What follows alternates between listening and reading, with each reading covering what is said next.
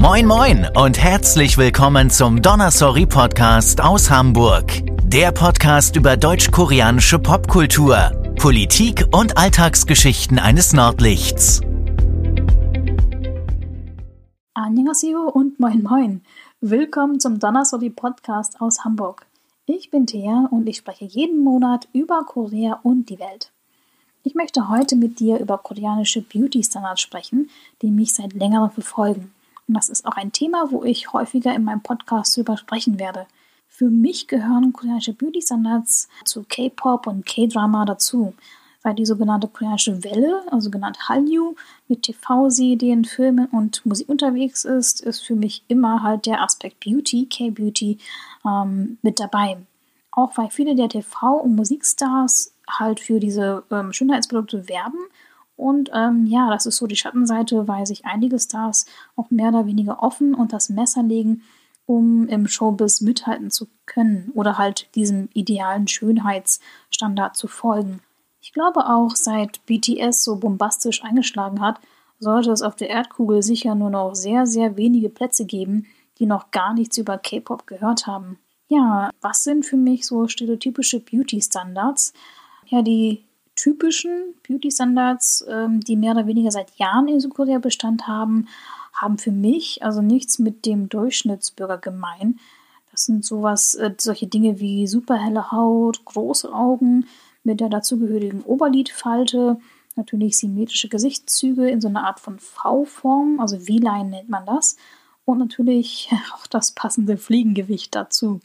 Einerseits zeigen die OPs ähm, dann so die unglaublichen Skills der plastischen Chirurgie und der ausführenden Ärzte ähm, und andererseits gruselt das mich komplett. Also ich erinnere mich noch ziemlich gut an die bunten Displays in der koreanischen Hauptstadt Seoul. Für mich war es also jetzt sehr, sehr überspitzt gesagt, von der Hautstraffungscreme nicht besonders weit zur Gesichts-OP, wo zum Beispiel die Augen vergrößert werden oder der Mund oder die Mundwinkel zu so einem dauerhaften Lächeln nach oben gezogen werden der Nasenrücken erhöht und die Knochen vom Kinn weggeschliffen oder weggebrochen werden. Versteh mich bitte nicht falsch. Du stimmst mir bestimmt zu, wenn ich sage, dass es sowas wie extreme Beauty-Standards nicht nur in Korea gibt. Auch der sogenannte Westen hat seine fragwürdigen Schönheitsideale, die ich jetzt sehr zugespitzt mit Schlauchboot, Lippen, utopische Brüste und braune Hähnchenhaut aus dem Solarium zusammenfasse. Ja, aber das Geschäft mit der Schönheit in Korea ist besonders lukrativ und es hängen halt sehr viele Arbeitsplätze von der Beauty-Industrie ab. Also es Cremes, Masken, Kosmetik und ich glaube auch das bekannteste Produkt aus Korea müsste die sogenannte BB-Cream sein, die vor ein paar Jahren quasi die ganze Welt erobert hat. Ja, globale Verkäufe von Beauty-Produkten aus Korea sollen um 2020 angeblich 7,2 Billionen US-Dollar übersteigen. Das ist eine Menge Geld. Also wirklich, wirklich viel Geld. Und ähm, ich glaube, naja, an dem System, an diesem Schönheitsideal oder das, wo man nacheifert, daran wird sich halt nichts ändern, weil halt so viel Geld im Spiel ist. Zum Beispiel gibt es einen ganz besonderer Stadtteil in Seoul, der Stadtteil Gangnam, äh, ist nicht nur dank Psy's Gangnam Style bekannt, sondern auch wegen der Gangnam Beauties oder Gangnam Onnis. Onni heißt Schwester auf Koreanisch, also Gangnam Onni, Gangnam Schwester halt. Das sind Frauen, die durch die plastische Chirurgie mehr oder weniger offensichtlich operiert aussehen. Es gibt auch eine Website der koreanischen Tourismusorganisation, die sich ausschließlich mit dem Medizintourismus befasst hilfreiche Tipps gibt und Infos bereitstellt, wie man am besten eine nächste Schönheits-OP gestaltet und ähm, ja, was da alles vorbereitet werden muss. Ich finde es per se nicht schlecht, ähm, weil also vom Flug bis hin zur OP, Inkognito-Aufenthalt im Sternehotel, es wird da halt alles ähm, auf Englisch, denke ich, und noch in anderen Sprachen halt ähm, gut erklärt. Ich sag, ja, leicht scherzend, damit der Preisboxer-Look dann inkognito im Hotel abschwellen kann und man dann mit so einem neuen Gesicht in die Heimat fliegt. Das klingt jetzt sehr provokativ, aber ähm, naja, äh, es gibt so eine virale äh, Geschichte von chinesischen Touristen, die sich halt in einer ganz renommierten Klinik in Gangnam haben operieren lassen und ähm, dann nicht durch die Flughafenkontrolle gekommen sind, weil man sie nicht mehr erkannt hat, also weil sie komplett anders aussahen als auf ihrem Pass. Und die Story ging vor ein paar Jahren viral. Im ersten Moment habe ich zwar gelacht, aber für mich ist das eigentlich schon fast traurig, weil ich der Meinung bin, dass viele dieser Schönheits-OPs rein deswegen passieren, weil man so einem Ideal nacheifert und nicht, weil man das wirklich selber möchte oder braucht. Der Medizintourismus spült wirklich Millionen in die Kassen und ich meine damit auch rein kosmetische Eingriffe, also auch Eingriffe, die zum Teil wirklich gesundheitsgefährdend sind. Also es kann mir jetzt keiner erzählen, dass es keine Langzeitschäden gibt, wenn man sich die Knochen seines äh, Gesichts ummodelliert, also heißt abschleift oder wegbricht, damit die Wangenknochen höher aussehen und das Kinn äh, spitzer wird. Immer so eine Art von V-Linie hat, also diese V-Line, ähm, das Gesicht halt oval und recht klein aussieht, mit so einem spitzen Kinn und schmale Unterkiefer. Nein, einfach nein. Natürlich soll jeder für sich selber entscheiden, ob er oder sie seinen Körper modifizieren möchte. Also go for it, wenn du dich verändern willst ne, und wenn du dich durch eine OP besser fühlst und wenn es deine Lebensqualität steigert. Also niemand hat das Recht, dir zu sagen, was du mit dir selbst anstellen darfst.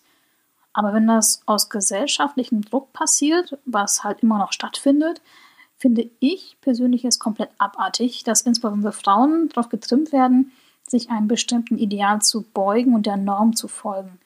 Und ähm, ja, meiner Meinung nach sitzt das Problem mit Schönheitsidealen viel tiefer als eine Maske in die Haut eindringen kann. Wie anfangs recht provokativ gefragt, wie würdest du dich fühlen, wenn man dir sagt, dass du zu hässlich für den Job bist, dass deine Qualifikationen keine Rolle spielen, sondern nur so die Größe deiner Nase oder die Nummer auf der Waage ausschlaggebend dafür sind, ob du jetzt diesen Job bekommst oder nicht. Stell dir vor, du hättest die Wahl. Dein Traumjob, aber nur nach verschiedenen OPs oder ein Job, der dich fertig macht, wo du nicht weiterkommst. Allerdings brauchst du dich dafür nicht unters Messer legen. Wie würdest du dich entscheiden? Also da ich persönlich höllische Angst vor jeder Art von Narkose habe und ja, Zahnarztbesuche sind quasi mein Anti-Highlight des Jahres, kann ich dir ehrlich nicht sagen, wie ich mich entscheiden würde, weil es geht ja echt ums Leben. Ja, was diese Schönheit und Arbeitssuche angeht, ich habe gelesen, dass jetzt aktuell versucht wird, dass man jetzt keine Fotos mehr ja, zur Bewerbung mitschickt, was quasi diesem Problem, dass man erstmal nur aufs Äußere guckt, entgegenwirken soll. Also ich hoffe, das wird durchgesetzt. Und ich habe einen ziemlich interessanten Artikel von Dr. Wu Gyong-ja von der Yonsei Universität gelesen. Der Artikel heißt The Beauty Complex and the Cosmetic Surgery Industry und dort beschreibt Dr. Gyong-ja ausführlich, wie der Körper der Frau zu einem Schlachtfeld für das Patriarchat und Kapitalismus geworden ist und dass sich die Frauen, anstatt halt auszubrechen aus so einer Art von Hamsterrad, sich einfach gegenseitig dazu bringen, in diesem Kreislauf der Uniformität zu bleiben. Also quasi ein Stockholm-Syndrom entwickeln und ähm, nicht mehr ausbrechen wollen, sondern einfach drin bleiben. Die Erfahrungen, die ich in Korea gemacht habe, stimmen dem teilweise echt zu. Ich finde, dass die Arbeitswelt in Südkorea immer noch sehr stark patriarchalisch geprägt ist. Ich hatte allerdings, also so ist jetzt mein Empfinden, durch meinen Status als Gyopo, Gyopo nennt man Koreaner aus der zweiten Generation, die im Ausland aufgewachsen sind. Ich hatte dadurch so eine Art von Privileg. Also ich hatte nie den Eindruck, dass ich nur auf mein Aussehen reduziert wurde, außer ähm, wenn mein Gegenüber nicht wusste, dass ich ein Gyopo war. Also, wenn ich sofort den Mund aufgemacht habe, man hört meinen Akzent, also ich spreche Koreanisch mit einem sehr, sehr starken deutschen Akzent.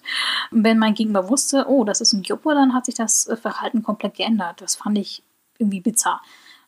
Deswegen fiel mir so die Reduzierung auf die Schönheit oder auf die Norm, auf das Aussehen bei meinen weiblichen Kolleginnen an der Uni mehr auf.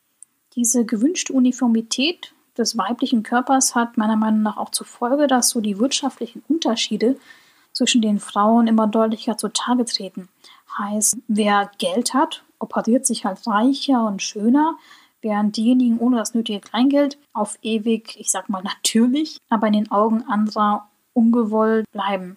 Und der Wert der Frau wird an ihrer Schönheit gemessen oder an der Schönheit, die andere halt für sie bestimmen und ihre Chancen steigen durch eine Schönheits-OP, dass sie einen besseren Job bekommt, dass sie weiterkommt, dass sie hervorsticht unter dem See an anderen Frauen und ähm, ja, dass sie vielleicht sogar einen attraktiveren Mann abbekommt. Die koreanischen Celebrities sind meiner Meinung nach noch viel stärker unter dem Mikroskop als der Otto Normalbürger. Und dieser Druck, perfekt und schön zu sein, ist meiner Meinung nach auch einer der Gründe, warum sich Idols zum Beispiel hoch verschulden oder regelrecht von jeder Agentur gedrängt werden, sich unter das Messer zu legen. Stell dir mal vor, du bist ein Schauspieler oder ein Sänger, äh, willst eigentlich nur das machen, was du liebst, aber dein, deine Agentur sagt dir, hey, ähm, nee, so geht das nicht, du musst erst viel, viel schöner werden, deine Nase muss irgendwie dünner werden, deine Lippen bisschen voller werden. Das ist äh, für mich einfach nicht vorstellbar. Ähm, ich verfolge halt aus Interesse verschiedene Blogs und Nachrichtenseiten. Ich lese zum Beispiel öfters Artikel, wo halt Sachen drunter stehen wie Künstler XY hat sich aber während der Pause gehen lassen. Oder sie sollte dringend vor dem Comeback abnehmen. Sieht aus wie ein Pferd, ähm, sieht aus wie eine Ajuma. Ajuma ist quasi eine ältere Frau. Also kein Wunder, dass man sich dann für eine OP entscheidet oder andere drastische Schritte einleitet. Also ich werde in einem anderen Podcast auch über die dunklen Seiten vom K-Pop oder von diesem ganzen äh, Celebrity-Wahn mal drüber sprechen. Ich lese auch öfters Kommentare, die sich ausschließlich gegen weibliche Stars richten und weniger gegen männliche Stars. Aber kaum hat ein Star dann irgendwas verändert, wird halt so eine Stichmännchenfigur als erfolgreiche Diät gepriesen oder dann wird schon wieder bemängelt, dass eine OP fehlgeschlagen ist, sowas wie ich kenne sie nicht mehr wieder oder das Gesicht war vorher besser aus, plastisches Monster, Plastikmonster, oder sowas steht halt unter den Artikeln. Und für mich ist Backboom von der Girl Group to Anyone zum Beispiel eine der schlimmsten Beispiele leider, wie man sich entweder so aus falscher Wahrnehmung oder durch den Druck der Fans und natürlich der Firma selbst verunstalten kann. Ihr Gesicht ist für mich leider so bizarr geworden, dass ich mich mittlerweile wundere, dass sie überhaupt noch singen kann. Und ich finde, sie ist eine ziemlich gute Sängerin. Die Doppelmoral in der Bewertung von koreanischen Celebrities kann man ziemlich gut sehen, wenn man äh, sich das äh, Beispiel von Shindong von Super Junior anschaut.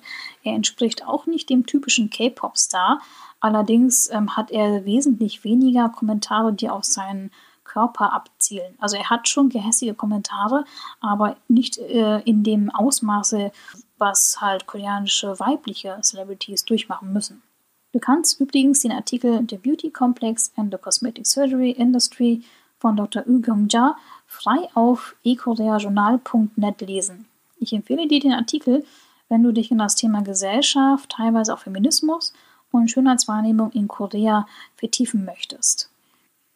Puh, und wieso bin ich eigentlich mit so einem schwierigen Thema oder schweren Thema eingestiegen? Ehrlich, ich liebe Korea, also das Land meiner Eltern und die Möglichkeiten, die ich dort erhalten habe. Mich fasziniert die dramatische Geschichte und die faszinierende Popkultur und natürlich auch die traditionelle Musik. Nur die traditionelle Musik ist mein persönliches Steckenpferd und ich werde bestimmt später in meinem Podcast auch über Kugak, die traditionelle koreanische Musik, sprechen. Aber gerade deswegen, weil ich Korea so liebe, ja, möchte ich auch über Dinge sprechen, die mich persönlich beschäftigen, die man verbessern könnte, die man anders machen könnte oder die man besser vergessen sollte. Derzeit sehe ich nur so kleine Gegenbewegungen der Norm zu entkommen. Also Plus-Size-Models oder Tattoo-Artists spielen meiner Meinung nach bei der Wahrnehmung von verschiedenen Schönheitsidealen und Körpern eine ziemlich große Rolle. Aber ob so die Selbst- und Fremdwahrnehmung jemals okay werden wird, hm, das ist halt schwierig zu sagen, so aus der Ferne. Und ähm, kann ich überhaupt mir anmaßen zu sagen, was okay ist und was nicht? Ich habe schon überlegt, ob ich nur deswegen mit einigen koreanischen Beauty-Standards nicht anfangen kann, weil ich selbst einfach diesen Idealen überhaupt nicht entspreche. Ich komme jetzt langsam zum Ende meines Podcasts und möchte dir ein paar Fragen mitgeben. Hast du auch Situationen erlebt, wo du nur auf das Äußere reduziert wurdest? Und wie hast du darauf reagiert? Und wie gehst du damit um, dass diese Ungleichheit zwischen den Geschlechtern und Kulturen anscheinend nicht kleiner wird? Und wie bereits vorher gefragt, stelle vor, du hättest die Wahl. Dein Traumjob, aber nur nach verschiedenen OPs oder ein Job, der dich ganz, ganz, ganz, ganz, ganz fertig macht. Allerdings brauchst du dich nicht dafür unter das Messer legen. Wie würdest du dich entscheiden? Ich würde mich riesig über deine Antworten freuen. Dazu werde ich auf meinem Instagram-Kanal donnersori.de einige Umfragen in den Stories starten und würde mich wirklich, wirklich, wirklich über Feedback und Antworten von dir freuen. Ich hoffe, ich sehe dich gleich auf Instagram bei donnersori.de. Bis dann! Hat dir diese Episode von Donasori gefallen? Dann abonniere den Donasori Podcast auf iTunes oder Spotify und besuche uns unter www.donasori.de. Danke und moin moin!